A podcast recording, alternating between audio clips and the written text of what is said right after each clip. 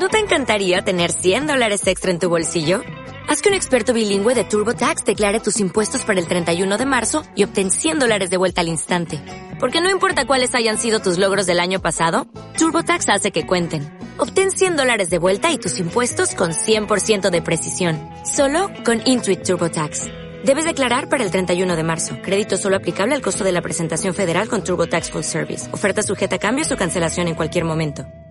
Si te gusta este podcast, lo tienes en vídeo en YouTube y además hago directos en Twitch. Búscame por Easy Reviews. ¿Qué pasa, gente? Bienvenidos a Easy Reviews. Yo soy Easy y hoy quiero hablaros de Metro Exodus, un FPS o First Person Shooter o juego de disparos en primera persona y survival horror que ha sido publicado a principios de 2019 por Deep Silver y desarrollado por Fora Games.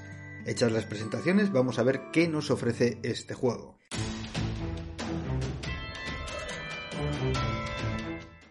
Metro Exodus está basado en las novelas de, espero decirlo bien, Dmitry Gluyovsky. La premisa de las mismas es que durante la Guerra Fría hubo una guerra nuclear que arrasó completamente la antigua URSS, y la gente para sobrevivir tuvo que vivir bajo tierra en las vías del metro. A priori es una premisa muy interesante que presenta un futuro ucrónico en el que uno de los habitantes de estas líneas de metro se aventura a la superficie décadas después de la explosión de la bomba nuclear. Debo decir que no he leído las novelas a pesar de tenerlas pendientes desde hace mucho tiempo y que tampoco he jugado las entregas anteriores de Metro 2033 y Last Light y que desconozco lo que se hace en dichos juegos. Así que cualquier forma de spoiler acerca de los juegos anteriores o los libros será mera coincidencia. Como siempre, este análisis lo realizaré incluyendo los menos spoilers posibles, solamente los necesarios para poder analizarlo y obviamente sin destripar nada importante de la historia. Dicho esto, este juego me está creando una dualidad muy gorda. En muchos momentos me cabrea enormemente y en otros me lo paso como un enano. Esta dualidad está provocando que no sepa muy bien cómo afrontar el análisis porque no tengo claro si recomendar este juego o no, y esto no me había pasado nunca. Así que creo que lo mejor será ir contando mis impresiones y supongo que al final del guion, que estoy escribiendo ahora mismo mirando mis notas, después de desarrollarlo todo bien, quizá tenga una visión más clara, así que voy con ello. Y voy a empezar con lo que más me cabrea de este juego, la historia. Supongo que viendo el tipo de juegos que he ido analizando en mi canal ya sabréis que para mí la historia de un juego es algo importante. No me importa que un juego no tenga historia y se base en sus mecánicas, también me gustan, me divierten. Pero si un juego tiene historia, quiero que esté bien escrita. No estoy diciendo que la historia no sea interesante, pero tiene fallos muy, muy gordos en su montaje. Es probable que se deba a una mala traducción en lo que a tiempos se refiere, pero no estoy tan seguro de que sea solamente eso. El guion del juego está constantemente dando saltos. En un momento estás investigando algo, alguien te dice cualquier cosa y sin darte tiempo a reaccionar cambia.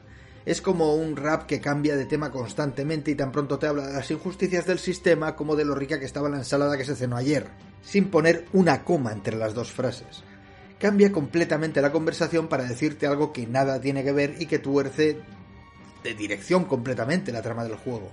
Y esto lo hace sin absolutamente ningún estímulo hacia los NPCs, que cambian de opinión sin nada que les haga cambiar de opinión. Por ejemplo, un pequeño spoiler, cuando llegas al final de la primera zona fuera de Rusia, donde viven las gambas gigantes, en lo alto del puente, se dispara un evento automático en el que tú no controlas a tu personaje, simplemente miras cómo se desarrollan los hechos. Pues bien, el NPC que dirige allí el cotarro está diciéndote que eres un carnicero, pues porque previamente te has cargado a todos sus muchachos para llegar hasta ahí. Te dice que estarás toda tu vida manchado de sangre, que eres vil, que eres malvado, etc. Y de repente, sin venir a cuento, sin nadie que le diga nada, sin separar un segundo entre todo esto, cambia de actitud completamente y grita a todos que dejen de disparar, que nos dejen pasar y que no nos preocupemos que él se encarga de todo para que pasemos sanos y salvos. Es completamente absurdo. La cara de estupefacción que se me quedó cuando observé esta escena fue espectacular, porque es que además ni me podía mover, es una escena grabada. Cuando dejé de jugar tuve que volver a mirar esa parte a ver si, me había perdido algo, porque no, no me cuadraba lo más mínimo. Me dejó completamente roto. Y no, no estaba loco, aquello había pasado y había pasado así. Esto ocurre a lo largo de todo el juego, los cambios drásticos de los personajes sin ningún estímulo, ni un respiro, no sé, al menos antes de cambiar de opinión, haz que el NPC parezca estar pensándoselo un poco. Y no me voy a morir por esperar dos segundos más. Si eso va a mejorar mi comprensión de la historia que me estás contando, si esto va a hacer los personajes más humanos, hazlo. Pero no veas qué cabreos más tontos me he pillado con esta historia. En fin, luego hay muchas cosas y decisiones que no entiendo, que no tienen ningún tipo de sentido práctico, y que creo que algunas son cosas heredadas de los anteriores juegos que han tenido que meter aquí, pero no terminan de funcionar.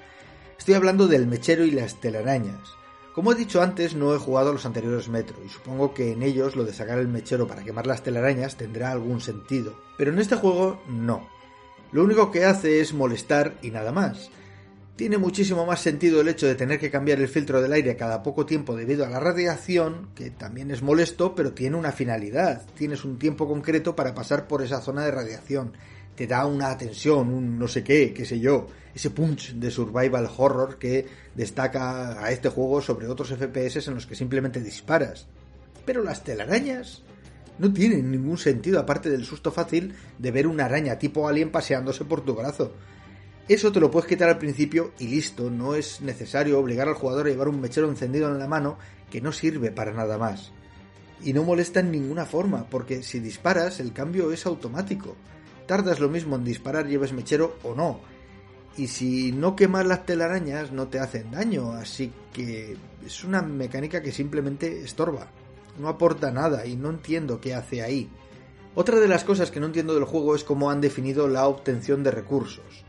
No me malinterpretéis, es algo que mola. El depender de los recursos que tienes para hacer las balas, las medicinas para curarte, los filtros de las máscaras, etc. es una idea muy buena. Y al igual que la máscara es algo que hace que destaque sobre el resto de propuestas similares de tiros, dado que tienes que gestionar bien tus recursos y no gastar demasiado para poder sobrevivir. La cuestión es que está hecho de forma algo chapucera. En el juego las balas al principio son muy muy escasas lo que le da al juego un carácter más pensativo y que premia el sigilo a la hora de afrontar los diferentes retos que tienes por delante. Desgraciadamente esa sensación se pierde cuando avanzas en el juego.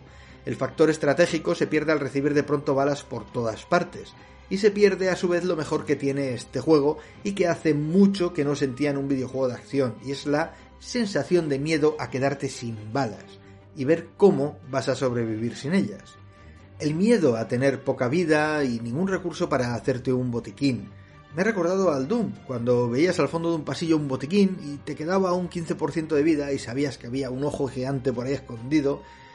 Uf, eso era terror y suspense. ¿Voy o no voy? ¿Me arriesgo o busco por otra parte? Esto ocurría hace años, antes de que los Call of Duty y similares metieran la autorregeneración de la vida. Y es muy difícil hoy día ver un juego que haga esto. Y Metro Exodus lo hace al principio, pero pronto se pierde como lágrimas en la lluvia esa sensación y es una pena porque a este juego le va que ni pintado. En cualquier caso, esto no ocurre cuando te enfrentas a humanos. Si se trata de bestias y zombies, sabes que bala que gastes, bala que pierdes, porque no se puede obtener nada de ellos. Pero eh, si son humanos, en ese caso anchas Castilla, porque sabes que donde hay humanos hay muchas balas y recursos a mansalva. Así que al ataque no sé, creo que esto desequilibra enormemente el juego, consiguiendo que no quieras explorar el mapa excepto donde sabes que hay humanos.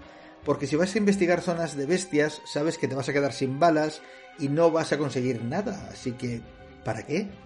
Creo que si hubiesen hecho que pudieses conseguir recursos de las bestias y zombies que matas, todo estaría más equilibrado. A ver, hay dos componentes que necesitas para fabricar cosas, engranajes y componentes biológicos es que cae por su propio peso que consigas los componentes biológicos de los cuerpos de las bestias y los engranajes de los humanos. Así te obligan a pegarle a todo y tienes excusa para atacar a los bichos en vez de intentar constantemente esquivarlos. Supongo que entonces el juego tendría más lógica y le daría al jugador la excusa perfecta para explorar absolutamente todo. Otra cosa que se me escapa son los vehículos. Eh, los mapas exteriores no es que sean gigantescos, pero se agradece poder conducir por ellos para llegar más rápido a depende qué sitios. Vale, eh, en un momento del juego te dan un vehículo. Bien, es un mundo posapocalíptico y supongo que no habrá muchos coches. Madre de Dios, a partir de conseguir tu coche empiezas a verlos por todas partes. Pero ese no es el problema. El problema es que solo puedes conducir el que te han dado. El resto de coches en el que llegan los malos tienen un candado en la puerta que te imposibilita usarlos, aunque tengan la puerta abierta de par en par. Es algo que escapa a mi comprensión de jugón el hecho de que un tipo que sabe fabricarse balas de todo tipo, jeringuillas que le curan y que sabe montar y desmontar armas como si fuese sacarle punta a un lápiz, no sea capaz de montarse en un coche y arrancarlo. Lo demás ya son bugs. El juego tiene varios gordos y muy raros. Ojo, cuando lo jugué yo que fue de salida, ahora me imagino que estará todo arreglado. Y la mayoría están relacionados con las teclas con las que juegas. Esto no es tan grave teniendo en cuenta que se solucionan con un simple parche, pero llama la atención que después de remapear las teclas en la mesa de trabajo para poder limpiar mis armas, tenga que pulsar un botón del mando de Xbox, que, uso en mi equipo para otros juegos, cuando estoy jugando con ratón y teclado, y no haya una sola tecla con la que pueda hacer eso mismo. Si no tuviese el mando, el juego me resultaría impracticable con teclado, porque cuando las armas se ensucian funcionan mal, se encasquillan cada dos disparos y es un incordio. Lo mismo para la máscara de gas, si se te rompe durante una lucha, se supone que puedes ponerle un trozo de cinta aislante para no morir ahogado pues tampoco funciona, solo puedo repararla en una mesa de trabajo o con el botón de Xbox. Es horrible. Hay más bugs del tipo ¿qué demonios hacen esas botellas levitando dos palmos de la mesa? Pero desgraciadamente para nosotros jugadores este tipo de bugs ya casi se dan por sentados en juegos grandes y no voy a tenerlos en cuenta aquí. Eso sí, que los monstruos atraviesen paredes y tú no puedas me parece un poco injusto o que le apuntes a un tío a la cabeza y no le des porque la piedra que tiene a su lado tiene mal delimitados sus límites físicos, pues tampoco mola. La cuestión es que pese a todos estos problemas el juego es muy divertido. La constante preocupación por las balas, el ir encontrando partes de armas para ir mejorándolas poco a poco, el tener que recargar las baterías de tu linterna cuando se agotan, limpiar el cristal de la máscara cuando se mancha para ver bien, buscar desesperadamente una mesa de trabajo en la que poder crear balas porque estás bajo mínimos. Todo eso funciona muy bien y es muy divertido y satisfactorio. También la historia, a pesar de esos momentos puntuales que tanto me cabrean, es lo suficientemente interesante para querer saber más. Y si te gusta la exploración irás encontrando notas y apuntes relacionados con los personajes que te vas encontrando y la historia de cada región que te ponen las cosas en contexto sobre las diferentes acciones y hechos que han ido pasando. En ese sentido, es un gran juego. Los gráficos son excelentes, como en cualquier AAA que se precie, y se ven muy bien, pero no voy a valorarlo porque es lo que se espera de un título así. La música pasa completamente desapercibida. De hecho, después de muchas horas jugando al juego, ni siquiera sé si tiene música, no la recuerdo. Pero es algo habitual en los juegos FPS, que lo más importante sean los sonidos ambientales del juego y están bastante conseguidos. Lo suficiente para que des un par de vueltas sobre ti mismo buscando la fuente de ese chirrido que te persigue o de esas patitas de araña corriendo por las tuberías. Si tenéis aracnofobia, no juguéis este juego.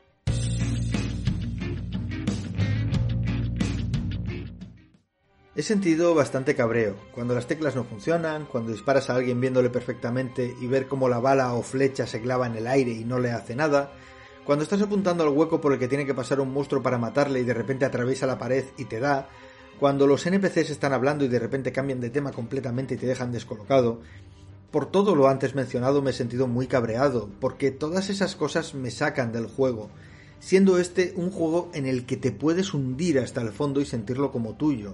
Estas tonterías sacan de quicio, más cuanto más profundo te has metido en la historia de Artyom. Me he sentido bien, hacía tiempo que no conseguía meterme tanto en un FPS. Es divertido, variado, te hace participar, planificar, decidir tomar o no riesgos, te hace partícipe de la aventura y eso consigue que te integres en el juego. Por eso me fastidia tanto lo anterior. Es un juego tremendamente divertido, es muy bueno, pero se pierde entre tanto fallo y tanto bug absurdo. Es uno de esos juegos que pasado un año, cuando todo está corregido, será maravilloso jugarlo. ¿Lo recomiendas? Sí, aun con todos sus errores es muy divertido y estoy convencido que poco a poco lo irán poniendo a punto hasta ser un juego casi perfecto si es que no lo han hecho ya. Creo que Fora Games ha hecho un gran trabajo aquí y lo que les queda es pulirlo para sacar a relucir el diamante que se atisba entre tanto fallo. Y nada más por mi parte, si os ha gustado espero que encontréis ese paraíso que estáis buscando y si no te ha gustado, te quedarás en el yermo. Dios oso. En cualquier caso, te haya gustado o no, puedes seguirme en mis redes para conocerme un poco mejor. Estoy en Twitch haciendo directos casi diarios. En Twitter y en YouTube, donde encontrarás el vídeo de este análisis con imágenes del juego. Y tienes enlaces en la descripción o puedes buscarme por Easy Reviews. Se despide Easy. Sed buenos. Nos vemos, gente.